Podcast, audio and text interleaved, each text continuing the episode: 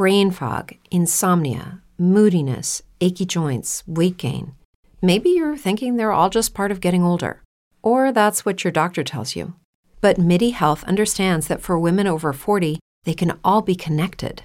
Hormonal changes that happen during perimenopause and menopause are at the root of dozens of symptoms women experience, not just hot flashes. MIDI specializes in compassionate care for women in menopause. Their solutions are safe, effective, and FDA approved. Plus, they're covered by insurance.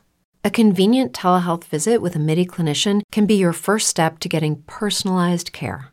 They'll tailor a treatment plan for your symptoms and health history so you can get back to feeling great. 91% of MIDI patients get relief from symptoms within just two months. When your body changes, your care should too. Book your virtual visit today at joinmidi.com.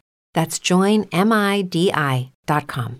Brain fog, insomnia, moodiness, weight gain. Maybe you think they're just part of getting older, but MIDI Health understands that for women over 40, they can all connect to menopause. It's at the root of dozens of symptoms we experience, not just hot flashes. MIDI clinicians are menopause experts offering safe, effective, FDA approved solutions covered by insurance. 91% of MIDI patients get relief from symptoms within just two months. Book your virtual visit today at joinmidi.com.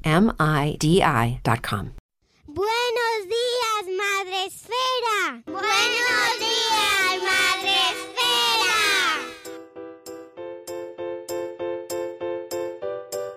Buenos días, Madre Esfera. Bienvenidos un día más al podcast de la comunidad de creadores de contenido sobre crianza en castellano, Madre Esfera.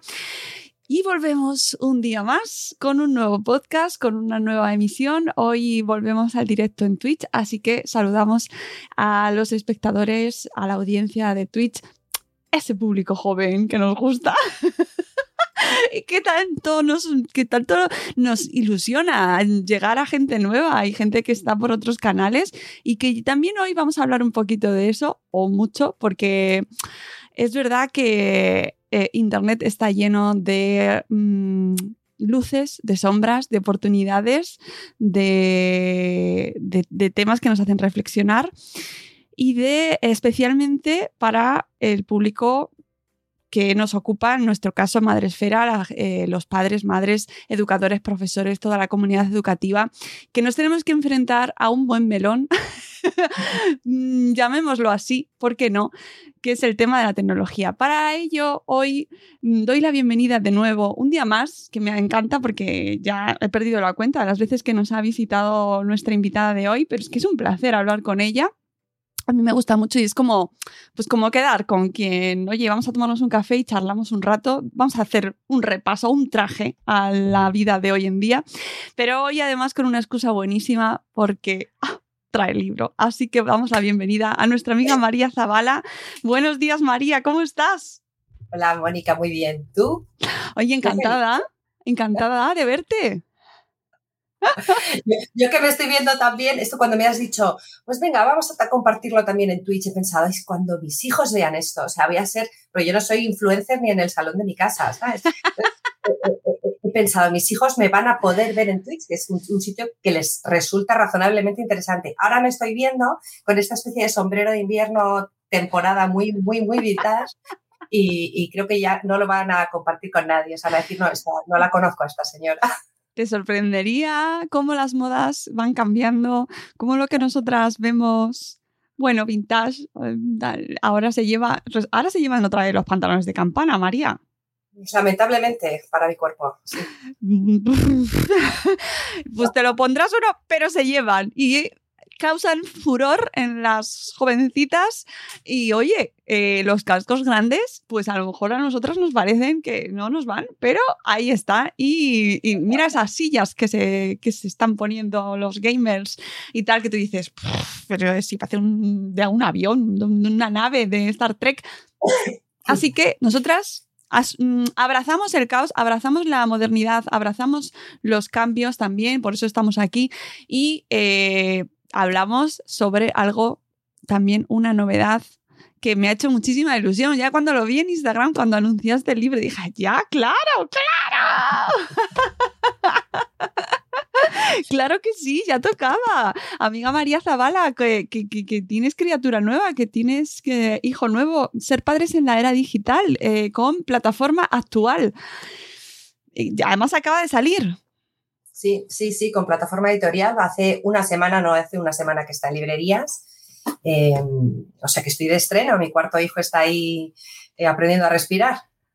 Bueno, para quien nos visita hoy y para quien llega a este podcast, siempre tenemos audiencia nueva. Esto es una, una cosa, una noticia muy fresca porque la gente puede pensar, bueno, es que este tema de la infancia, la educación, ta- no se estanca, amigos. Esto sigue generando nueva, nuevas generaciones.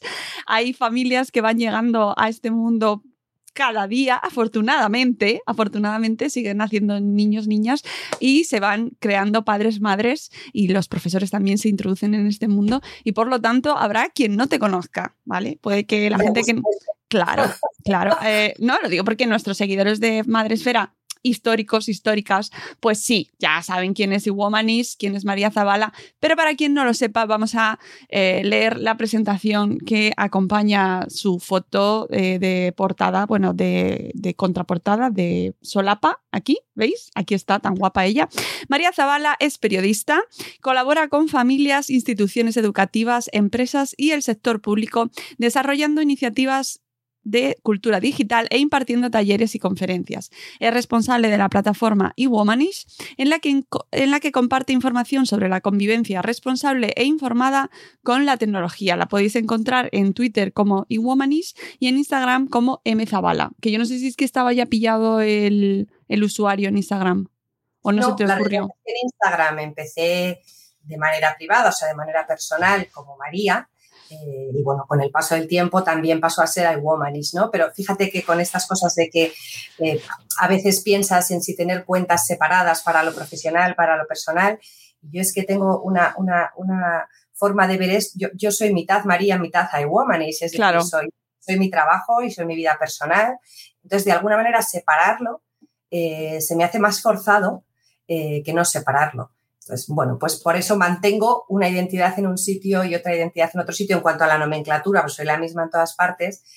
Y también es cierto, y esto a veces me regañan en mi entorno, que como no me lo planteo de una manera estratégica para llegar a más gente o para mantener una coherencia eh, en cuanto a la identidad digital y no tengo ese, afán de, pues de visibilidad necesariamente, pues entonces uno lo cambia y ahí se queda. Bueno, yo siempre aconsejo a las bloggers madresféricas que ya no solo por visibilidad, sino por ponernos lo fácil al mundo, que pongáis el mismo usuario en todas es partes. Es cierto. O sea, si pienso en quién me va a buscar, sería mucho más fácil que fuera Womanish en los dos sitios, por ejemplo. ¿no? Claro. Eh, no lo sé, no lo descarto. En este momento, eh, no sé, tengo otras cosas en la cabeza y, y, y, bueno, yo si alguien me escribe y me dice, chica, lo pones muy difícil para encontrarte, pues yo, yo me, me, debo, bueno. me debo a mi comunidad. Tampoco es una, es una cosa obligatoria, pero es verdad que, eh, fíjate que estamos en Twitch ahora en directo, luego nos escuchará la gente en diferido en el podcast, pero precisamente Twitch es un sitio en el que los nombres de los usuarios son lo más anti-memorístico, lo más complicado del mundo. Mmm, los, o sea, qué nombres tan complicados se están poniendo y qué difícil para memorizarlo, amigos, amigas.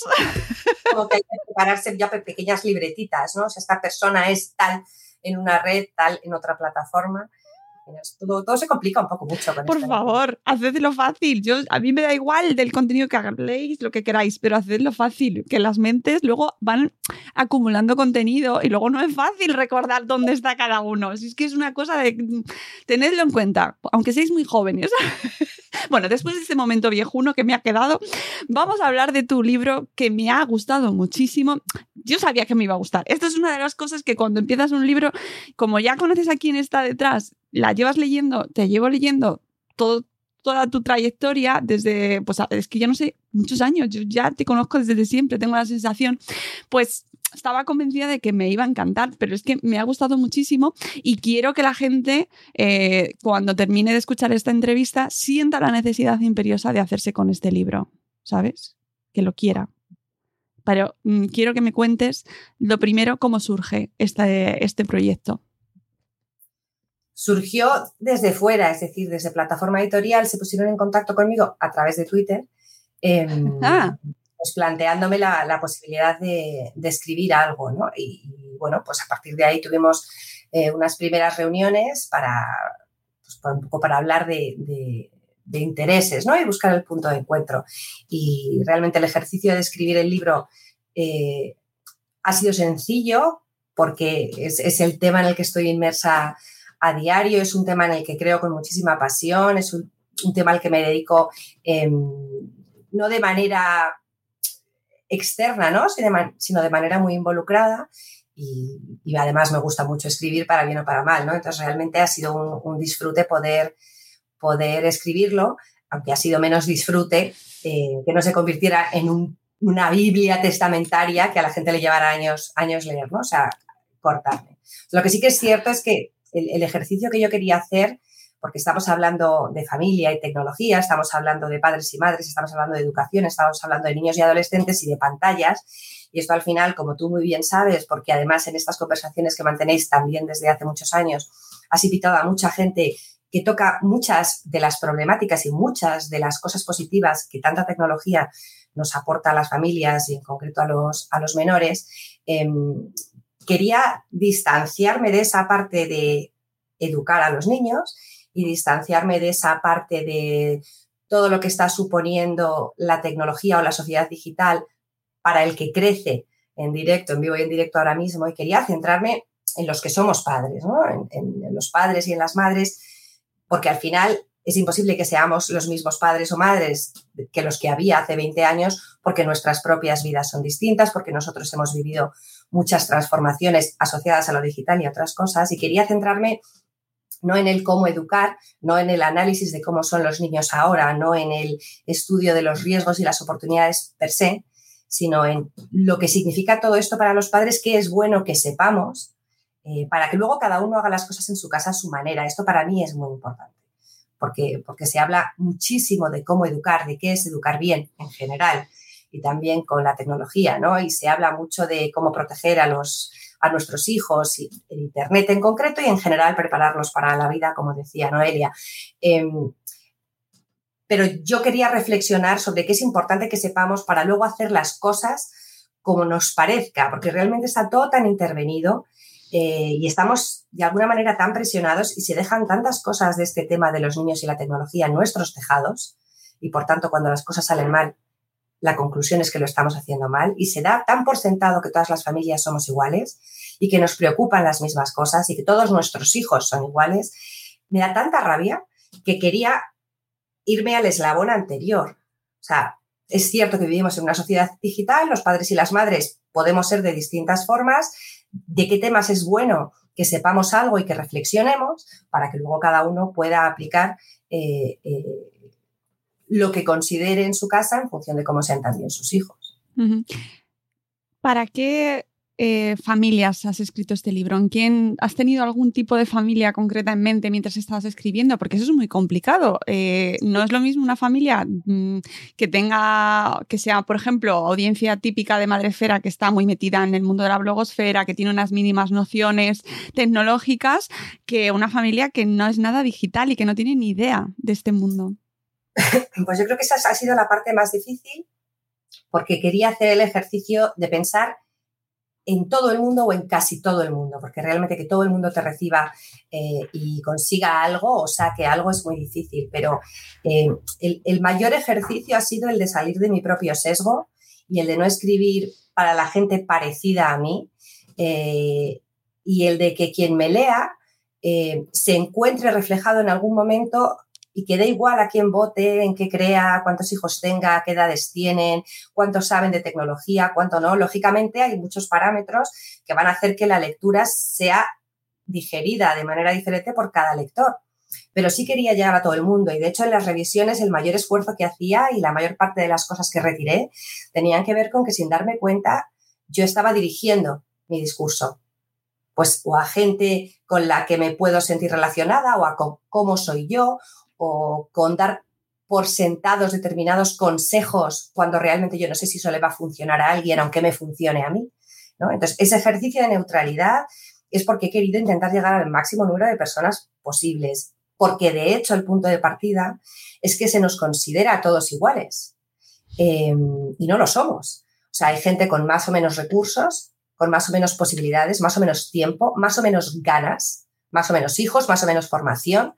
Entonces, eh, no podemos abordar en general la educación, pero desde luego en el tema de la tecnología es imposible que lo abordemos de la misma manera o que estemos en el mismo punto de partida. ¿no? Entonces, intento tratar a todo el mundo eh, de la misma manera. Unos les pillará con el camino más hecho, a otros menos, y quizás también haya los que digan, pero ¿de qué me está hablando? No me estoy enterando, voy a volver a empezar. Creo que no, pero el ejercicio ha sido intentar llegar a todo el mundo, porque leo mucho sobre estos temas eh, tanto literatura pura y dura como estudios, como noticias en medios, y se nos trata a todos como si hiciéramos lo mismo o como si estuviéramos en disposición de hacer las mismas cosas. Y por ponerte un ejemplo, si a ti te puede preocupar mucho el tema del ciberacoso, eh, no tener ni idea de si tu hijo lo sufre o lo ejecuta, sí tener idea, haberlo sufrido ya, em, que tus hijos sean así o así, por lo tanto les veas más o menos vulnerables, eh, encontrarte ya en la situación y tener eh, información sobre a dónde acudir o a quién. ¿no?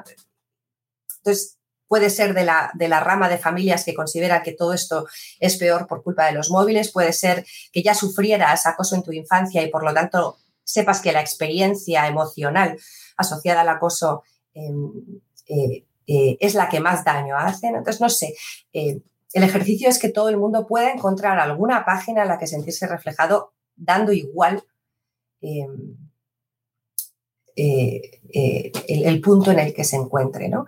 Eh, para mí, por ejemplo, ha sido un ejercicio muy interesante leer y releer lo que yo había escrito y después, desde que el libro está a la venta, aunque son muy poquitos días, haber empezado a recibir mensajes pues porque, por ejemplo, en nuestro país hay entornos en los que hablar del colectivo LGTB es regular y en otros es prácticamente una necesidad. Em, y, yo no quería quedarme en uno ni quedarme en el otro. Yo lo que quería decir es si a ti hay aspectos de esto que te interesan o preocupan, o sea, estás en, uno de los, de los puntos eh, confrontados, abórdalo desde el que se corresponda con tu forma de ver este tema, por ponerte un ejemplo concreto, ¿no? Em, pero realmente la tecnología o, las redes sociales incluso eh, no juegan un papel aislado. En, por ejemplo, acompañar a un adolescente con em, conflictos por su identidad sexual por ponerte un ejemplo. Eh, es mucho más la familia, ¿no? Entonces, eh, eh, en, cómo percibimos cosas como esta, juega mucho más o es mucho más importante nuestra propia percepción que el papel que juega en las redes sociales. Sí, al final es complejísimo separar pues cosas, fenómenos que estamos viviendo en la sociedad de que su reflejo en la parte tecnológica, ¿no? Que al final está tan, tan intrincado que es muy, muy, es casi imposible separarlo, ¿no? al final el, mundo digital no es otra cosa que un escenario más en el que se desarrollan nuestras vidas, ¿no? Por eso un libro mm, sobre estos temas o lo haces monográfico sobre alguna problemática, ¿no? O, es imposible que todo el mundo se sienta satisfecho, porque en las redes sociales se producen las mismas situaciones que se producen en la vida real. Entonces, eh, eh, para una familia, el tema del consumo de pornografía en Internet puede ser una preocupación súper top, ¿no? Eh, y para otra familia, porque no lo tenga cercano, porque no tenga ni idea o por lo que sea, puede no ser una preocupación igual. Entonces, tú no puedes de cada tema hacer 15 capítulos, porque se convierte en algo que no se puede leer, ¿no? Lo que he tratado de hacer es un mapa de, temas que como padres y madres hoy es bueno que tengamos en cuenta porque es cierto que la tecnología ha masificado y amplificado la manera en la que nuestros hijos entran en contacto con todas esas experiencias para que cada uno después, en función de lo que te preocupe, de cómo son tus hijos, de cómo eres tú, de tu situación, tu contexto, tus posibilidades, eh, decidas qué, qué, decisiones tomar, valga la redundancia. Sí, además haces un ejemplo que a mí me, que de hecho me parece muy ilustrativo, ¿no? Que es el tema de enseñar a nuestros hijos a manejarse en, un entorno, en el entorno urbano, no salir a la calle, entender cómo funciona el tráfico, los semáforos, ¿no? Cómo, cómo, cómo se manejan ellos en, ese entorno para entender un poco cómo, cómo funcionar aquí en este sentido. Eh, hablas de algo que mm, que a mí me parece muy representativo, que ahora es como, eh, como parece como que nos tenemos que polarizar en todo, ¿no? Ante todo tenemos que tener una opinión, que eso también nos lleva por el camino de la amargura, ¿no? Ante todo hay que opinar, pero además encima tenemos que polarizarnos y o eres una o es una cosa o es la contraria. No parece que vivimos en un mundo de, de extremos y en esto también, ¿no? Y en cuanto a las decisiones que las familias toman referente a la tecnología y a su implicación y a su conocimiento, pues también tenemos estas dos Españas. ¿Qué hacemos con eso, María? ¿Cómo lo afrontamos?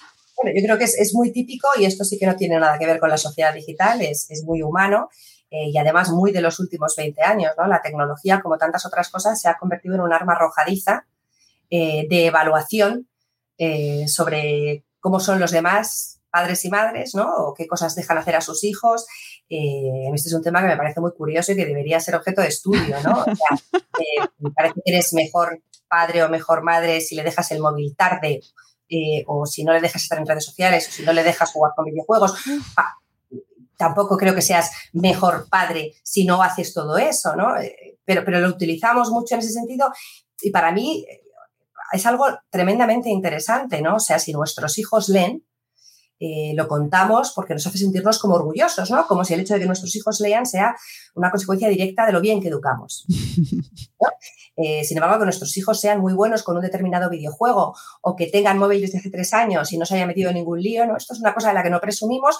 Eh, bueno, pues porque no sé si es que nos parece que no tenemos tanto, no vaya a ser que nos digan cómo le dejas jugar a tal videojuego si han dicho que es, eh, bueno, lo peor que le puede pasar a un, chaval, ¿no? Jugar con la consola. Em, entonces, para mí, es, para mí es muy interesante porque se ha convertido en un, arma, ¿no? Y, Obviamente yo no creo que haya niños de determinadas edades que pinten nada con un smartphone y con conexión a Internet y con una autonomía digital enorme, eh, pero el otro ejercicio que he hecho en el libro es el de evitar de todas las maneras posibles decirle a una familia qué es lo que tiene que hacer o dar a entender que hay una lista de consejos que si cumples van a conseguir que no tengas ningún problema. O sea, yo en cualquier momento puedo tener un problema con mis hijos y lo digital pese a dedicarme a esto. Pero es que eso no necesariamente me hace peor madre.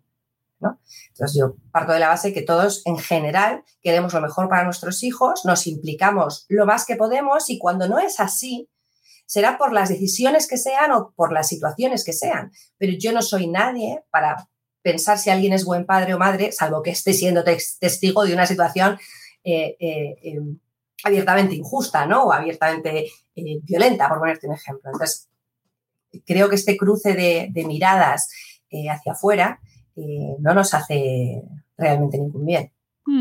Tenemos a Lucy en el chat, de Lucy del blog Chivimundo. Hola Lucy, que nos está acompañando y nos dice que se ha demonizado lo digital cuando ella cree que lo más importante es el dejarles solos, dejarlos solos ante lo digital, igual que lo de la calle y los coches que decíais. Sí, es que yo creo que al final es cierto que, o sea, tampoco quiero entrar en los tópicos, pero es cierto que en edades más tempranas, eh, también hablo un poco de ese tema, ¿no? De cómo solemos intervenir, de qué es lo más frecuente. Bueno, pues están las familias que prohíben todo esto porque han interiorizado el, mensaje de que, de que no es bueno, ¿no? De que puede impactar negativamente en sus hijos. Eh, y, y, lógicamente, como tantas otras cosas, un término medio no sería horrible, lo que es horrible es un término masivo, ¿no? pero tendemos a prohibir o tendemos a convertir a esa tecnología en un sustituto ¿no? de nuestra compañía. Si se hiciera poco, tampoco pasaría nada. Si se convierte en un hábito, pues a lo mejor puede suponer algún problema. ¿no? El tema es que las, las, lo que nos empieza a preocupar después. Eh, entonces invertimos, invertimos muy poco en esa parte de acompañamiento cuando tienen, por decirte, debajo de 10 años, eh, o centramos ese acompañamiento en cuánto tiempo les dejamos o qué contenidos les dejamos consumir. Estamos muy preocupados por el tema contenidos y muy preocupados por el tema tiempo en los primeros años y después nos empiezan a preocupar otras cosas. Entonces, abrimos mucha autonomía al principio, eh, en muchos casos, y luego cortarla es muy difícil. ¿no? Entonces, no deja de ser, como decía antes, un escenario más de sus vidas. Entonces, tendríamos que intentar hacer lo que ya hagamos eh, en otros escenarios. Y aún así tenemos que tener en cuenta que habrá familias que den más autonomía en general a sus hijos o más libertad o les hagan menos caso de lo que a otras familias nos parece correcto. Y por eso puede haber o no haber problemas. No sé si me explico. Es que al final se mezclan muchas cosas y el hecho, de que un niño eh, eh, experimente problemas en Internet, por supuesto, tiene todo que ver con que en la familia se le dé más o, más o menos libertad en cuanto a, qué accede, ¿no? qué puerta digital le abres. Pero bueno, también es cierto que, las plataformas y la legislación que las regule eh, tienen mucho que mejorar, pues bueno, para que las experiencias digitales dirigidas a menores o no dirigidas a menores, pero con susceptibilidad de que los menores participen, pues cumplan unos mínimos estándares. Entonces, estamos en un momento muy complejo, pero yo sí que creo que si ponemos el foco no en lo que la tecnología puede hacerle a nuestros hijos, sino lo que nosotros podemos enseñar a nuestros hijos a hacer con la tecnología, no solo en términos de hacer, hacer, sino de convivir con, eh, es muy importante. Y ahí entran los hábitos y entra ese acceso gradual, esa autonomía progresiva, ese acompañamiento, esa conversación, las decisiones que tomamos, ¿no? O sea, la tecnología no entra en la, vida de nuestros hijos por la chimenea, la introducimos nosotros. Y además hay un... Además, quería comentar contigo en esta, en esta bifurcación que se está haciendo, que se está dando en cuanto a la tecnología y el uso que se, que se hace en las familias, también creo que se está empezando a generar em, pues una especie de, segregación, eh, o, eso tengo la sensación, ¿no? De que quien esas familias tienen más recursos, también tienen más tiempo, también eh, tienen más conocimiento, mm, se está como empezando a, vender que se usa mejor la tecnología porque pues eh, se está poniendo como más elitista, ¿no? no yo no les dejo utilizar los dispositivos, también es no solo por no que no usen los dispositivos, sino porque hay una, una situación en esa familia que, tiene, que eh, va acompañada, tienen más tiempo, tienen más recursos, tienen otra serie de situaciones y luego existen las otras familias que a lo mejor pues es que no, dan para más, no llegan a tener ese tiempo o no pueden o están dejando que otras eh, personas hagan esa función de control y de acompañamiento. Claro, es que, ¿sabes lo que pasa? Que son muchos parámetros muy distintos, ¿no?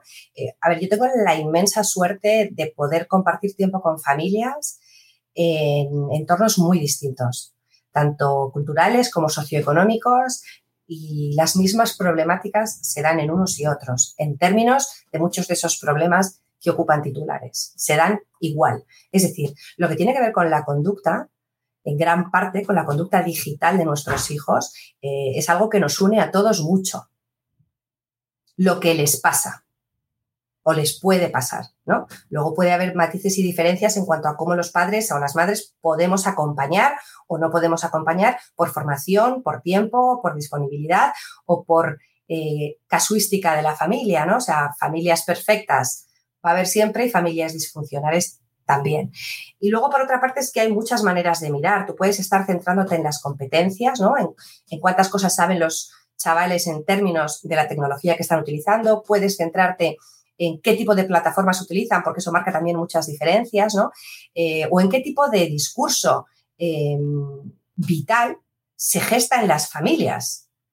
Y ahí tiene parte lo cultural o socioeconómico, pero no es lo definitivo, ¿no? Eh, tú ves muchas situaciones de violencia digital em, en unos entornos y en otros, ¿no? Entonces, eh, no digo que no haya que centrarse en esto porque hay que centrarse, luego estarían ya otras diferencias, desde luego, en términos de acceso y en términos de la capacidad de, los propios padres a la hora de responder a situaciones o de preverlas. Em, y en esto sí que, por ejemplo, en el libro destaco que a mí me llama poderosamente la atención cómo eh, cuando se habla de competencias digitales se habla mucho del docente y se habla mucho del alumno, lógicamente, ¿no? Y incluso en los últimos eh, planes que se anticipan a nivel nacional, en, documentos larguísimos a las familias se las menciona siete veces, y en las siete ocasiones es para decir que se va a seguir invirtiendo en la concienciación hacia las familias en torno a los peligros que supone Internet para infancia y adolescencia. Esto me resulta muy curioso porque nos convierte a los padres en destinatarios de una labor de microgestión, eh, de responder nosotros a cosas que también otros deberían eh, ser responsables de responder, ¿no? Las propias tecnológicas, los, reguladores y legisladores, el, marco que acompaña al uso que las personas en general damos a la tecnología, Entonces, mientras sigamos eh, generando un discurso de educar hoy en, cuanto a sociedad digital es proteger de los peligros de Internet, pues estaremos haciendo mucho bien, pero no será un bien suficiente. Porque, entre otras cosas, lo que la evidencia nos dice, incluso por el año pandémico y los meses de confinamiento y los meses de clases online, es que tenemos más menores de edad que nunca utilizando tecnología y menos menores de edad que nunca sabiendo utilizar tecnología, ¿no? Mucho adolescente el año pasado que sabe hacer muchas cosas en redes sociales, pero que no necesariamente sabe gestionar archivos em, o mantener un orden digital de su, de su plan curricular, ¿no? Entonces, eh, son tantos parámetros diferentes que pretender cubrirlos todos y al mismo tiempo es muy difícil. Yo lo que sí sé es que las familias tenemos que hacer el ejercicio de estar dispuestos a aprender cosas nuevas. Y en el libro pongo muchos ejemplos de ocasiones en las que estamos dispuestos a aprender cosas nuevas en cuanto a la vida de nuestros hijos, ¿no? Pues estar dispuestos a aprender cosas nuevas en cuanto a las vidas digitales de las nuevas generaciones, estar dispuestos en algunas ocasiones a desaprender lo que damos por, por, eh, por, establecido, ¿no? Porque yo misma me dejo llevar muchas veces por la nostalgia y esto es muy bonito para mí y probablemente muy, muy sentimental, pero no necesariamente útil a la hora de acompañar a, nuestros hijos, ¿no? Eh, eh, yo el otro día comentaba con los dos mayores, con mis dos hijos mayores, pues, temas del libro, ¿no? Entonces me decían, pero cuando la gente dice todo esto de la brecha digital en términos de la brecha generacional entre padres e hijos, sea, hay un montón de youtubers que yo sigo, mamá me decía, ¿no? Eh, o casters o gamers que están teniendo hijos. Entonces, esos son padres y esos usan tecnología. Entonces, esos tendrán, no van a tener esa brecha, digo, pues tendrán otras porque brechas generacionales las ha habido siempre y siempre las habrá, ¿no? Pero de alguna manera hemos hecho tan enorme y tan influente influyente el mensaje de que los chicos saben más de tecnología y nosotros esto nos ha pillado tarde, que la mayoría de nosotros nos lo, hemos, creído. Entonces parece que para educar en digital necesitamos saber de digital y necesitamos saber algunas cosas de la sociedad digital, pero para después aplicar o tomar decisiones que tengan que ver con, con nuestros hijos. ¿no? Entonces, eh, yo no puedo educar a mis hijos en su relación con la tecnología solo en base a que me dicen que los casos de grooming aumentan mm, a borbotones, ¿no? Puedo tenerlo en esta esquina de mi cabeza, pero no puede ser eso lo que guíe em, educar a mis hijos en lo digital, ni siquiera la evidencia de que se reconozca el trastorno por adicción a los videojuegos tiene que ser el único parámetro que influye a la hora de decidir si dejo que mi hijo tenga una consola y juegue a algún videojuego. Tendré que saber a qué juega, ¿no? No solo medir el tiempo. Bueno, el tema de informarme como, pues como si fuera otra parcela de su vida. Claro, el tema de la evidencia, y lo mencionas en el libro, la necesidad que tenemos como familias eh, en esa, eh, eso que tenemos que hacer de reflexionar, de, hacer el ejercicio de, pensar cómo usamos la tecnología y de informarnos sobre ella, necesitamos información rigurosa, evidencia científica sobre realmente qué pasa con las tecnologías. Es ¿Cuántas horas? ¿Qué horas? Claro, yo esto lo hablo, porque al principio hago como un poco de reflexión en el libro, en la primera parte, y luego ya entro en, algunos detalles, un poco bajando más al terreno de la vida cotidiana, ¿no? Pero de alguna manera, eh, en muchos casos, educamos a golpe de titular y más con estas cosas, y existen sitios a los que acudir para informarse con bastante rigor. Eh, el tema es que no siempre son del todo accesibles, ¿no? El tema es que yo soy periodista y creo que los medios tienen muchísima responsabilidad a la hora de elegir los titulares. Y hablamos mucho de lo malvadas que son las big tech, las grandes tecnológicas, ¿no? Em, que son el nuevo malvado, A lo mejor hace años eran, pues no lo sé, las farmacéuticas, luego la industria alimentaria, quizás la banca, bueno, pues ahora las malvadas son las big tech, que no digo que sean santas, pero, bueno, la realidad es que también los, grupos mediáticos saben que titular de una manera hace que entre más gente a leer la noticia, ¿no? Entonces, eh, a este juego jugamos todos. No solo las redes sociales. A este juego jugamos todos, ¿no? Entonces, apelo constantemente a la responsabilidad global y personal para tratar de, de, pensar antes de tomar decisiones, ¿no? Por supuesto que sentar a nuestros hijos delante de una pantalla y ya está, no puede ser bueno, como prácticamente cualquier cosa, ¿no? Eh, pero bueno, yo he vivido situaciones en las que los problemas que se le han dado a un adolescente en términos de vida social, en términos de bajón en los estudios o en términos de aislamiento, han sido debidos a la lectura. Eh, pero claro, nadie va a decir qué hacemos entonces ahora prohibimos los libros, ¿no? Lógicamente, hay una vulnerabilidad previa en, en, las personas. Hay situaciones y contextos personales que marcan a nuestros hijos y a nosotros mismos en cuanto a cómo vivimos o cómo experimentamos nuestra presencia en entornos digitales. La tecnología está aquí, vivimos en una sociedad digital, pero eso, y, tiene, hay algoritmos y toman decisiones por nosotros, y están las cookies y saben mucho de nosotros y todo lo que queramos, ¿no? O sea, nos podemos poner todo lo conspiranoicos que queramos eh, y, y gran parte será verdad. Pero eso no significa que no podamos seguir tomando decisiones habiéndonos informado antes, responsabilizándonos de lo que decidimos hacer en entornos digitales y de lo que dejamos hacer a nuestros hijos.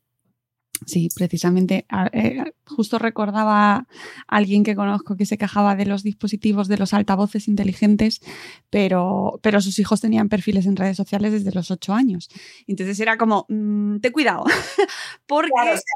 las, las, familias somos la primera fuente de inconsistencias, ¿no? Lo que sí que es cierto, que es también otro ejercicio que hago en el libro, es que todo esto no lo podemos convertir en una crítica y un vapuleo constante a las familias, porque las familias hacemos lo que podemos, porque todos estamos inmersos en un ritmo frenético y hay un punto en el que yo lo digo, ¿no? O sea, educar en Internet tiene que ver con proteger de cualquier cosa mala que pueda pasar, pero la sociedad nos está metiendo publicidad sobre nuevos productos digitales para mejorar nuestras vidas. Hay un porcentaje elevadísimo de gestiones que ya solo podemos hacer a través de Internet, ¿no?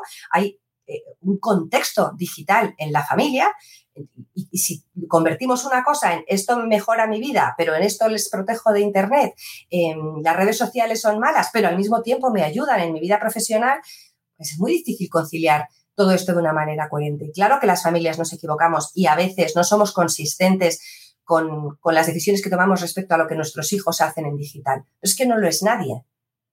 Entonces, yo personalmente creo que el discurso de proteger a los niños en Internet es fundamental y llevamos años en él, pero desde luego no está sirviendo de mucho. Porque sigue habiendo problemas, ¿no? ¿Por qué hay esos problemas, ¿no? ¿Por qué los adolescentes tienen problemas? ¿Qué parte hay en esos problemas de la propia tecnología, de la propia edad y de la propia casuística personal de los chavales? ¿Por qué están como están? ¿Por qué buscan lo que buscan? Que en el fondo lo buscamos todos, ¿no? O sea, el otro día hablaban del problema a partir de los Facebook Files, ¿no? De que buscan validación en las redes sociales. Bueno, validación buscamos todos en el escenario en el que nos movamos. Todos queremos gustar, preferimos gustar. Y es verdad que todo eso ha cambiado mucho con la digitalización eh, y podemos atacar esa parte, la de lo que hacen las tecnológicas.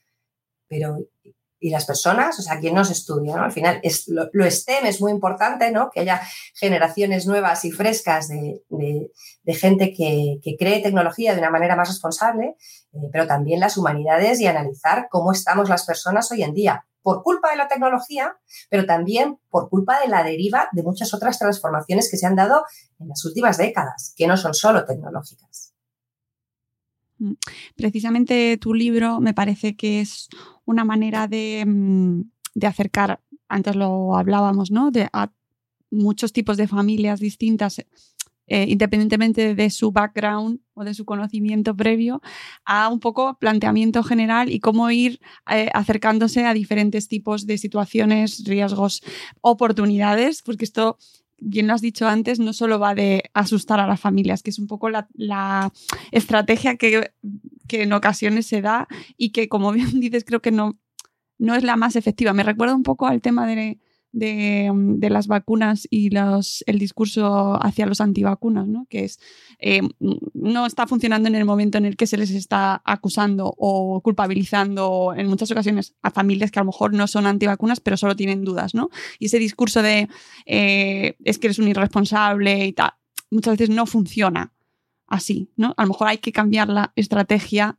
sobre todo identificando bueno, es que lo que no podemos evitar al final es que las personas tomen sus propias decisiones. ¿Nos van a gustar o no nos van a gustar? Lógicamente hay unos límites.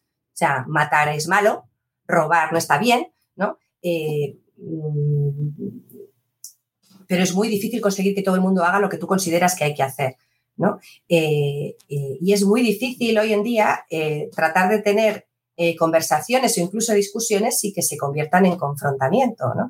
Lo que sí que sé es que todas las familias sabemos en general que es mejor que nuestros hijos coman sano, em, pero ese sano cumple distintos niveles en función de las familias. Hay familias que abandonarán el azúcar, familias que priorizarán lo verde, eh, familias que evitarán las grasas, familias que no les dará para eso, eh, familias que no sabrán que en el fondo es más barato la comida basura y por eso tendemos a, y eso hay un punto comercial que también lo facilita, familias que sí lo sabrán y lo tendrán muy en cuenta, eh, familias que tendrán situaciones en las que sus hijos tienen una determinada condición y por lo tanto no van a poderse comer según qué alimento, ¿no? familias en las que los padres ya comen sano, con lo cual el ejercicio sale solo, familias en las que los padres no comen sano, con lo cual el ejercicio es prácticamente implanteable. Eh, todos esos padres muy probablemente son buenos padres o por lo menos quieren mucho a sus hijos. ¿No? Entonces, eh, como vivimos en una sociedad de blanco y negro, como decías antes, ¿no? pues moverse en los grises eh, lleva mucho más tiempo explicarlo y nadie tiene tiempo a escuchar pero yo sí que creo en los grises, no en la equidistancia constante, eh, pero sí en los grises. Y sobre todo creo en el tema de la familia, de la educación y en concreto en el tema de la tecnología, es que no sé cómo puede haber gente que hable de qué significa educar bien en el uso de la tecnología o cuál es la medida concreta del tiempo de pantalla o la edad adecuada para el primer móvil o cómo medir el bienestar digital o la salud digital de tus hijos, porque es que esos son elementos que no, muy probablemente no son iguales entre las distintas familias. Para mí resulta muy complicado decirle a otra familia, tú lo que tienes que hacer es educar en valores, porque aunque hay unos valores universales, las familias luego tenemos distintas tradiciones, distintas costumbres y distintas convicciones. Y como te decía antes, lo que para algunas familias es una convicción muy poderosa y muy arraigada y por lo tanto lo que se salga de eso está mal, para otra no. Y yo no considero que en esas diferencias se base que es ser buen padre. Por eso trato de no hablar de ser buen padre o ser buena madre en la era digital, de educar bien, de educar en un uso saludable de la tecnología, porque entiendo que puede haber distintas medidas, porque de hecho cuando los profesionales sanitarios hablan de recomendaciones sobre tiempo de pantalla eh, y cuando no son eh, virales, sino cuando uno bucea y entra a ver qué es lo que dicen, lo que dicen es que las pantallas, como en muchos casos sustituyen a otras actividades, eh, pues no hacen bien, lo cual no es lo mismo que decir que las pantallas hacen mal. Entonces, eh, creo, que tenemos, creo que tenemos una parte de responsabilidad importante y que todavía podemos hacer mucho para ejercerla bien. Eh, en general, cada uno de acuerdo a, a cómo sea, ¿no? Pero buscando ser coherentes. O sea, en la parte en la que sí que soy un poco más intransigente es en no me vale que culpemos a, la tecnología de todo lo malo que provoca en la vida de nuestros hijos, sin antes haber, hecho el ejercicio de reflexionar sobre cuánta esa tecnología he puesto yo en sus manos, cuánto me he informado sobre en qué consiste esa tecnología o esos entornos digitales, esas apps, esas webs, lo que sea, ¿no? Em, y cuánto sé yo de quién es mi hijo y cómo está mi hijo. Para mí como madre, el ejercicio constante, y soy muy imperfecta y siempre lo digo, es no pensar en, los hijos que, quiero tener, sino en los que tengo.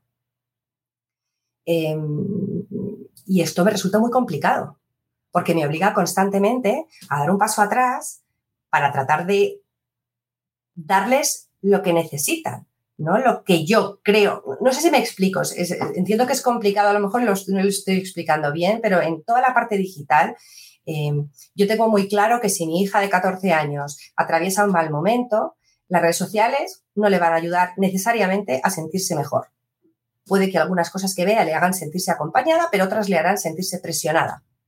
Si mi hija está en un buen momento, en la cúspide de su vida y se siente feliz consigo misma, muchas de las cosas que vea en redes sociales no le afectarán para mal inmediatamente. Y tengo claro que mi hijo de 11 no se hará adicto a los videojuegos en cuatro días, sino que tendrá que recorrer eh, un camino mucho más largo, desprovisto de compañía, eh, para que realmente se produzca una problemática. ¿no? Y esto tiene mucho más que ver con situaciones de las últimas décadas en las que los padres hemos empezado a desarrollar una relación muy distinta con nuestros hijos de la que nuestros padres tuvieron con nosotros, ¿no? que con la tecnología en sí misma. Es que es muy interesante escucharte, María.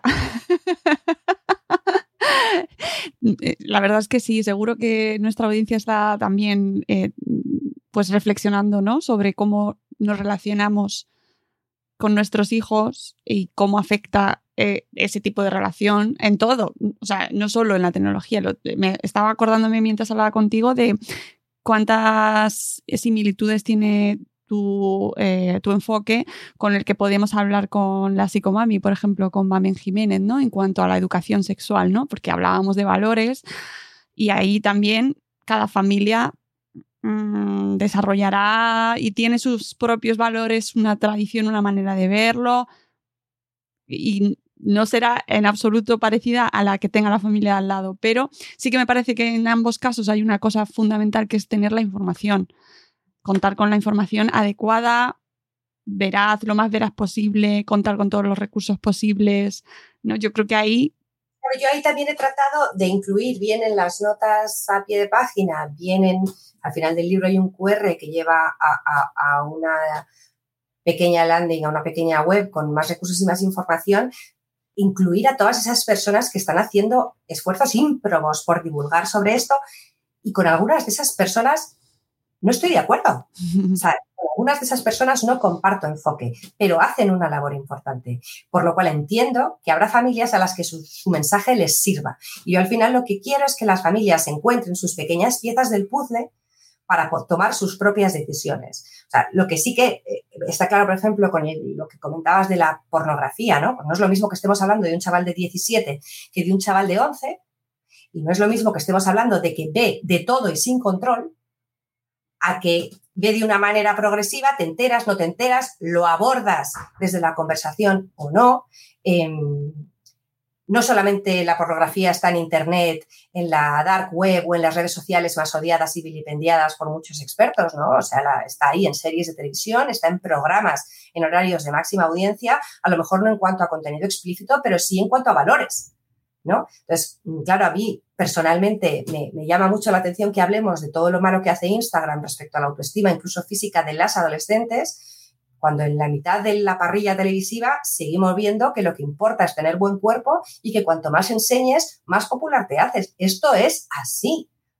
No es solo las redes sociales. O sea, sigue siendo un discurso que nos rodea por todas partes, ¿no? Entonces, habrá familias que esto les preocupe mucho y habrá familias que no les preocupe, ¿no? Entonces, yo lo que pienso es que al de 11, yo tengo uno de 11 en casa, que cuando tiene acceso a determinado dispositivo es en unas condiciones y no en unas condiciones en plan un contrato, ¿no? Sino también me esfuerzo por aprender sobre cómo configurar ese dispositivo para que según qué cosas no las pueda ver, cuando no estoy eh, pues trato de tener conversaciones, no desde el sermón, para saber de qué se entera, porque en el patio le hablan de muchas cosas otros niños de 11 años, ¿no?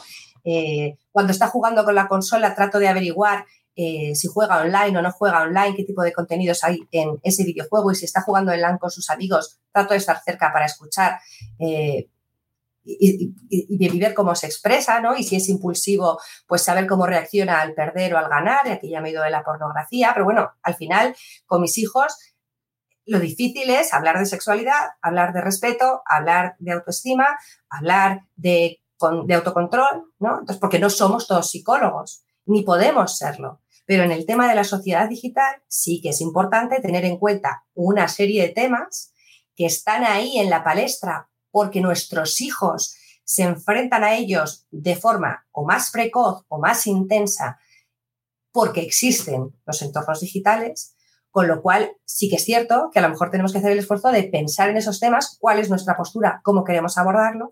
Y yo nunca voy a criticar a un padre que prohíbe las pantallas, tampoco voy a prohibir a una madre que decide que no pone ningún control parental o deja hacer de todo. Yo quiero coger a los dos padres, me encantaría tomarme un café con ellos y hablar sobre qué les preocupa de verdad y qué, querrían hacer en caso de encontrarse con un problema o qué querrían hacer para tratar de evitarlo. Pero no creo que haya recetas mágicas para evitarlos. Mm, sí, las recetas que son las que buscamos siempre, pero que no las hay. Solo las tenemos para cocinar amigos en Sabor Esfera.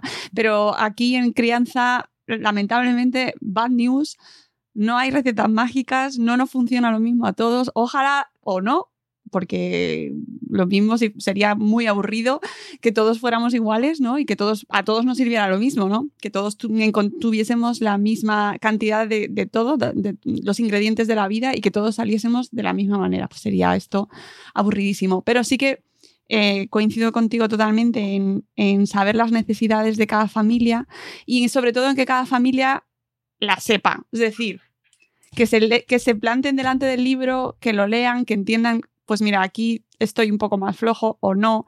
O sobre seguridad, por ejemplo, ciberseguridad, me parece que es una asignatura pendiente de todos. Claro, pero fíjate, es que ahí entra en juego un aspecto súper importante y es cómo la sociedad digital nos afecta a nosotros primero como adultos y después como padres, pero primero es como adultos. Claro. ¿no? Puede que por nuestras vidas profesionales tengamos que participar de entornos digitales.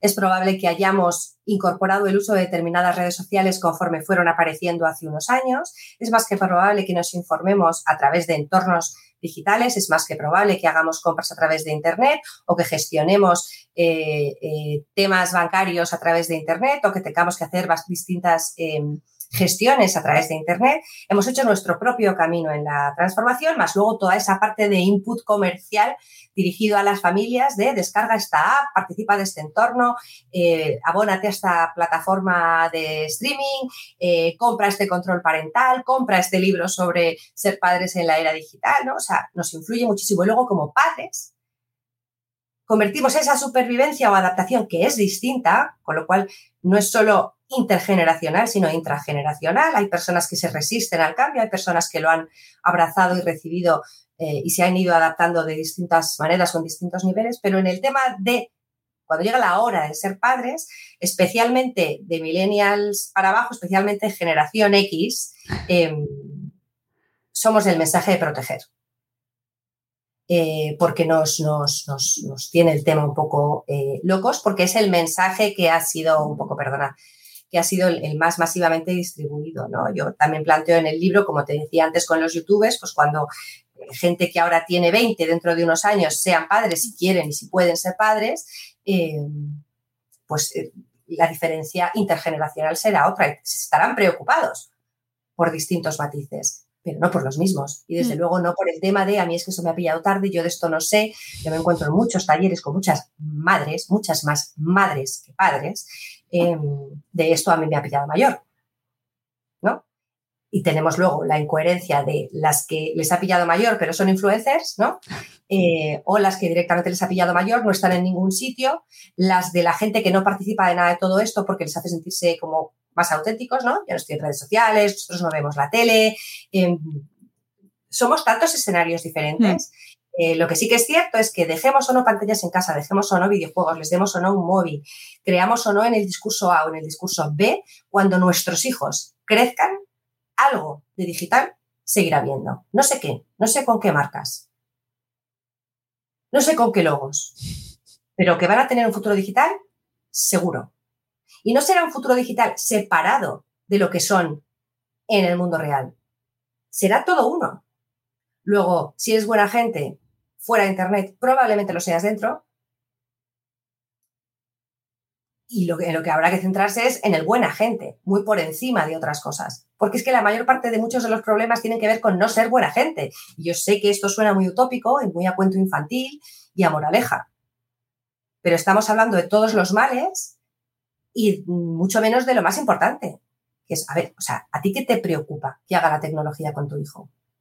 ¿Que le haga adicto? que le hagan, que le acosen, que le hagan grooming, eh, que se distraiga, que se aísle, eh, que se sobreexponga, que construya esa autoestima a golpe de likes. De todo esto, ¿qué es lo que te preocupa? En función de cómo le estás viendo. Porque todo, si te preocupa todo, entonces es verdad que es un grave problema, pero en función de lo que te preocupa, bueno, pues fíjate en tu hijo y a ver qué herramientas le puedes dar de las que no tienen nada que ver con la tecnología, pero que si sabes cómo funciona parte de esa tecnología, te sentirás más seguro a, la hora de tomar esas decisiones.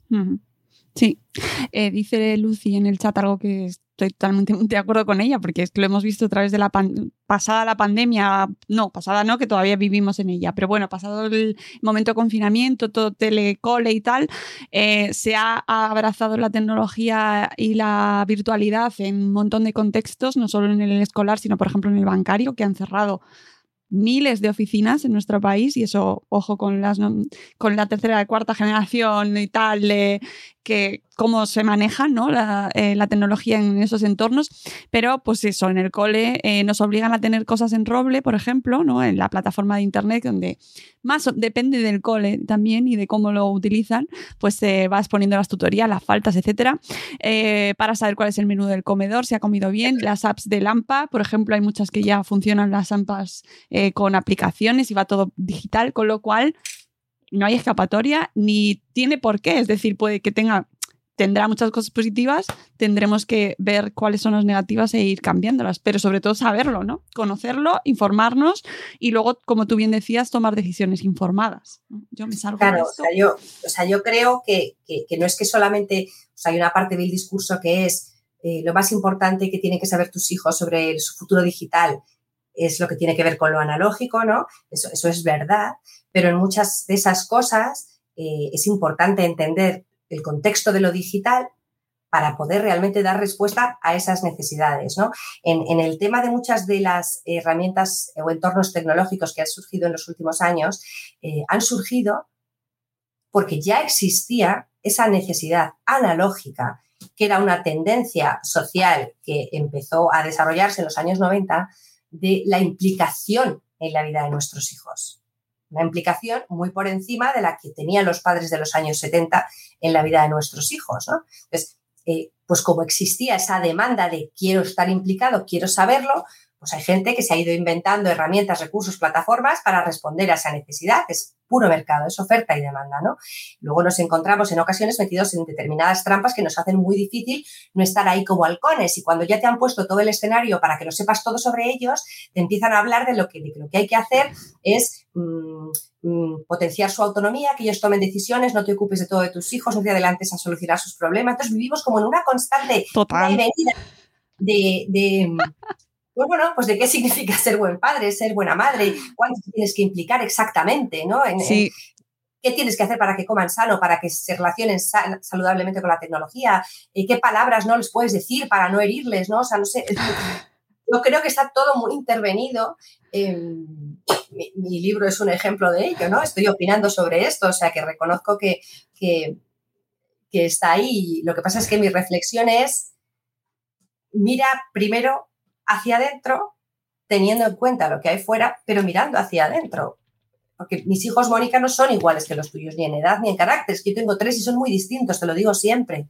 Entonces me preocupan cosas muy distintas sobre ellos, ¿no? Y, de hecho, em, cuando alguna vez he hecho un sermón a alguno, no es bueno que lo escuchen los otros porque va contra lo que ellos necesitan escuchar, pero al mismo tiempo dices, bueno, caramba, vivimos en la misma casa, es que no voy a hacer como reuniones monográficas con cada hijo. Esto se convierte en una esquizofrenia, ¿no? Entonces, vives en un equilibrio constante. Eh, entonces, yo creo que hay que intentar con el tema de la era digital, eh, por supuesto, pensar en cómo les queremos educar en este contexto de tanta tecnología, pero haciendo primero el ejercicio de pensar en cómo nos está influyendo a nosotros esto como padres. ¿No? O sea, primero pensar en nosotros. Esto es muy egoísta y no vende nada bien, es políticamente incorrecto. Voy a pensar primero en mí como madre para luego pensar en mis hijos. O sea, porque ¿cómo les voy a proteger en Internet si no sé cuál es el peligro que más me preocupa o por qué debe ser ese el peligro que más me preocupa? ¿O cómo les voy a proteger de los peligros de Internet a partir de un discurso de otra persona si yo me siento súper insegura cada vez tomo decisiones sobre Internet en mi casa, porque esto me ha pillado mayor. Claro. ¿Qué tengo que hacer para sentirme yo más segura de mí misma o más legitimada? ¿no? O sea, cuando yo cocino, como cocino mal, me siento insegura y siempre pregunto, ¿está rico? Seguro que no está rico, ¿no? Entonces, lo primero que perciben mis hijos es, mamá considera que ella cocina mal. Entonces, lo primero que perciben nuestros hijos en cuanto al mundo digital es lo que nosotros decimos que es el mundo digital deja ya el móvil que te vas a hacer adicto. No más tele, no, que te distraes. No, ponte a jugar con algo de verdad y deja de ver vídeos, ¿no? construimos su percepción sobre el mundo en el que van a seguir viviendo. Yo puedo tener conversaciones de horas con mis hijos diciéndoles que chatear con unos amigos no es estar con los amigos. Y mis hijos me dirán, que sí que es estar. Y yo diré, no, es chatear, no es estar. Ellos dicen, es estar. Entonces yo puedo decir, estas nuevas generaciones ya no saben lo que es estar con gente. Puedo decir eso o puedo pensar, bueno, estas, para estas generaciones estar con amigos no es lo mismo que para mí. Pero sus amigos representan lo mismo para ellos que representaron para mí. La experiencia es diferente, pero es que ellos no han conocido la que yo tuve. ¿No? Estamos permanentemente mirando esto con, con ojos de adultos y a veces con un discurso muy responsable de poner todo el foco en la propia tecnología. Entonces, el, móvil es la heroína de las nuevas generaciones. Bueno, yo creo que esto es muy responsable, aunque haya parte de verdad en cuanto a que no nos hace a veces ningún bien. Hmm. Porque hay parte de las decisiones que podemos tomar las personas. Y yo he tenido talleres con chicas que para, para las que es tan cómodo decir, no, no, es que, joder, como el móvil es adictivo, pues es que soy adicta, entonces no puedo parar. Y con ese mensaje lo que estamos haciendo es facilitar que ellas mismas piensen que no hay nada que ellos puedan hacer contra esa droga. Pero es que sí que hay. Entonces, creo que tenemos que tener cuidado con lo que decimos a nuestros hijos, tanto en lo bueno como en lo malo, en general sobre todo, pero también, desde luego, con la sociedad digital. Ellos no están creciendo en la época en la que crecimos nosotros, tiene muchas cosas malas, tiene algunas buenas, eh, pero, pero, pero es la que hay, ¿no? Entonces, eh, eh, sinceramente creo que en la red hay mucha basura, pero hay cosas estupendas en cuanto das un golpe. ¿Qué es lo que pasa? Que cuesta mucho buscar. Hmm. Cuesta mucho buscar, cuesta mucho tener conversaciones difíciles, cuesta mucho no recurrir al sermón, cuesta mucho no comparar su infancia con la nuestra. Bueno, y, además que necesitamos certezas. Eh, vivimos en época de incertidumbre absoluta y entonces me es más fácil a mí como madre eh, decir esto es muy malo y, cimentar toda mi actitud y mi comportamiento y mi estrategia que, eh, sobre eso que a lo mejor reflexionarlo o pensarlo detenidamente y trabajar el sentido crítico, ¿no? Eso que tanto nos gusta eh, con ellas, o sea, sobre ese tema y con mis hijos, ¿no? Que mm, lleva más tiempo, nos lleva más esfuerzo, es muy complicado y además... en lo que has dicho hay dos matices importantes. Uno, eh, este tema del pensamiento crítico, que nuestros hijos desarrollen el pensamiento crítico no significa que piensen lo que nosotros pensamos. Porque claro, eh, si es pensamiento crítico, lo mismo nos salen eh, distintos. bueno, claro. No, claro, pero es que esto te encuentras eh, con muchas familias a las que esto les cuesta, nos cuesta. A mí la primera, porque como te decía antes, tengo ese conflicto de los hijos que tengo y los que querría tener, ¿no? Em, y luego yo siempre pongo un ejemplo de una conversación que tuve hace mucho tiempo con mi madre, que cocina muy bien y yo no. O sea, el ejemplo no lo es todo, el ejemplo es muy importante. Esto de no, no, no, no aprenden lo que les dices, sino lo que te ven hacer, sí, pero con matices. Entonces, cuando mi madre me daba recetas eh, eh, para empezar a cocinar, pues le pones, eh, mamá, ¿cuánto le pongo de, no lo sé, de sal? Y me decía, lo que te pida. a mí no me pide, la sartén no me habla, ¿no? O cuando ella me dice, hasta que lo veas doradito. Y yo, pero doradito es que empieza a estar marrón o que está ya chamuscado, mamá. o sea, ¿qué es doradito? ¿no? Entonces, ella al final me decía, mira, María, o sea, tu pisto no es mi pisto y no tiene que ser mi pisto. ¿No? Te saldrá el tuyo y conforme lo vayas haciendo, me decía, irás leyendo a la sartén. No, no te puedo contar mis conversaciones sobre estos temas con mi abuela, porque ya el tema era, em, con lo cual no es ni, ni solo ejemplo ni solo genética. O sea, hay cosas que uno se le dan bien o mal y ya están. Pero eh, creo que en el tema de ser padres en la era digital, el tema importante es entender que hay que cocinar porque hay que comer, que todos tenemos más o menos a partir del sentido común em, bastante información respecto a qué es mejor comer unas cosas que otras, ¿no? Eh, unos le daremos más importancia a comportarse de manera A o B en la mesa o tendremos más o menos recursos para que la cesta de la compra tenga tal o cual ingrediente, ¿no? Pero hay que comer y hay que cocinar y no nos salen los mismos platos y no todo el mundo tiene los mismos gustos, con lo cual a nuestros hijos no le gustará todo lo que preparemos en casa, pero hay que aprender a, cocinar y aplicarle cada uno un poco su, su, pequeño giro, ¿no? Eh, y para eso, pues tienes que probar, tienes que buscar recetas, o tienes que pedir tuppers, o tienes que hacer menús, eh, o tienes que desaprender y quitar ingredientes para sustituirlos por otros, ¿no? Entonces... Oye, que, que mañana tenemos podcast de Sabor Esfera, ya aprovechando ya, yo no digo nada, pero bueno, que, que, hay una comunidad entera de gente que sabe y os enseña también sobre recetas y a cocinar. leo muchas cosas también yo de eso, es mi área de mayor necesidad. Uy, además ha crecido muchísimo con la pandemia el mundo gastronómico virtual online y ha dado grandes alegrías y nos da grandes alegrías en Sabor Esfera. Pero sin irnos del tema de la educación y de la crianza, amigos, eh, fundamental. Me parece un libro estupendo, de verdad, muy interesante para leerlo eh, a, diferentes tandas. Yo recomiendo varias lecturas, una lectura eh, de seguido y luego ir releyendo capítulos según los conflictos y los momentos y las noticias que van saliendo. Tenemos oportunidades maravillosas cada día, gracias a los, estupendos medios de comunicación que tenemos eh, con, bueno, pues noticias de todo tipo que nos brindan la ocasión de decir, ah, mm, a ver, voy a leer un poco. Me interesa lo que tiene que decir María sobre este tema porque eh, son, como ya la habéis escuchado ahora y en todas las ocasiones en las que hemos hablado con ella, bueno, pues es un enfoque muy sensato, eh, apelando a la situación de cada familia, a no dejarnos llevar por la noticia o por el, catastrofismo o por la opinión más generalizada, sino a reflexionar y a centrarnos en qué pasa en nuestra casa que, y, a informarnos. ¿vale? Eso sí, la información es, amigos, fundamental y, y leer y escuchar diferentes voces, no dejarnos, no, mm, solo en una única voz o en un único punto de vista, que afortunadamente tenemos acceso a muchos, con lo cual leamos, escuchemos, informémonos y hablemos mucho con nuestros hijos. Sí, yo, yo, yo sí, no es, no es fácil eh, y hay familias que les cuesta más, por supuesto, pero yo, yo sí que creo que es fundamental hablar y escucharles. Nos cuesta mucho escucharles sobre estos temas, lo que tienen que contar. Pero bueno, yo, yo creo que sí que es importante estar incluso dispuestos a aprender de ellos o con ellos eh, sobre qué significa ser niño y adolescente y adolescente hoy. Y que ellos también sepan lo que representa ser padres y madres hoy en día y por qué a veces es tan complicado. hablar un poco pues desde, desde el corazón en casa, ¿no? reconociendo las carencias.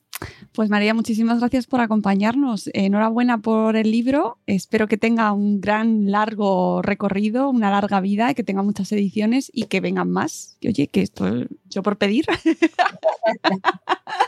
que es un placer siempre escucharte y leerte y que amigos os recomiendo mucho el trabajo de María Zabala que lleva muchos años haciendo una labor fantástica de divulgación, de concienciación, de información y de darnos eh, bueno, pues puntos de vista que nos hagan reflexionar, que esto es fundamental, amigos. Así que María, mucha suerte y enhorabuena. Gracias a vosotros, gracias Mónica. Feliz semana. Igualmente para todos, nos vamos. Gracias a todos los que habéis estado con nosotros en el directo y a los que nos escucharéis en el podcast en diferido, que ya sabéis que queda para cuando podáis, queráis escucharlo. Gracias, Luz, y un besazo enorme. Y que podéis dejarnos comentarios en el podcast, en todos los canales donde lo subimos. Luego esto también va para Instagram. Estamos en todas partes porque hay que compartir es vivir compartir es vivir y hay que vernos por todas partes. Así que eh, podéis comentar y, eh, escribir a María para, felicitarle y comprarle el libro, ¿vale? Comprarle el libro porque hay que, hay que leer, hay que comprar libros, amigos. Esto hay que vivirlo. Nos vamos, volveremos con un nuevo episodio. Hasta luego, Mariano. Adiós.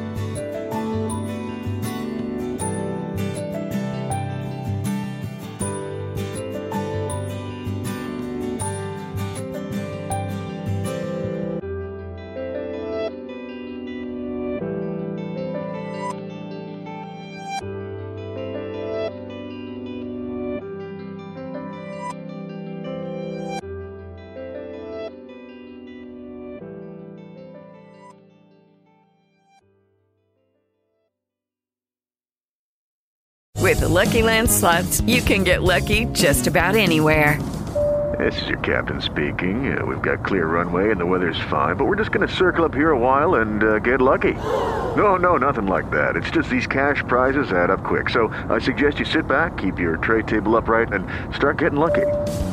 Play for free at LuckyLandSlots.com. Are you feeling lucky? No purchase necessary. Void where prohibited by law. 18 plus terms and conditions apply. See website for details. With Lucky Land slots, you can get lucky just about anywhere. This is your captain speaking. Uh, we've got clear runway and the weather's fine, but we're just going to circle up here a while and uh, get lucky. No, no, nothing like that. It's just these cash prizes add up quick. So I suggest you sit back, keep your tray table upright, and start getting lucky. Play for free at LuckyLandSlots.com. Are you feeling lucky? No purchase necessary. Void where prohibited by law. 18 plus terms and conditions apply. See website for details.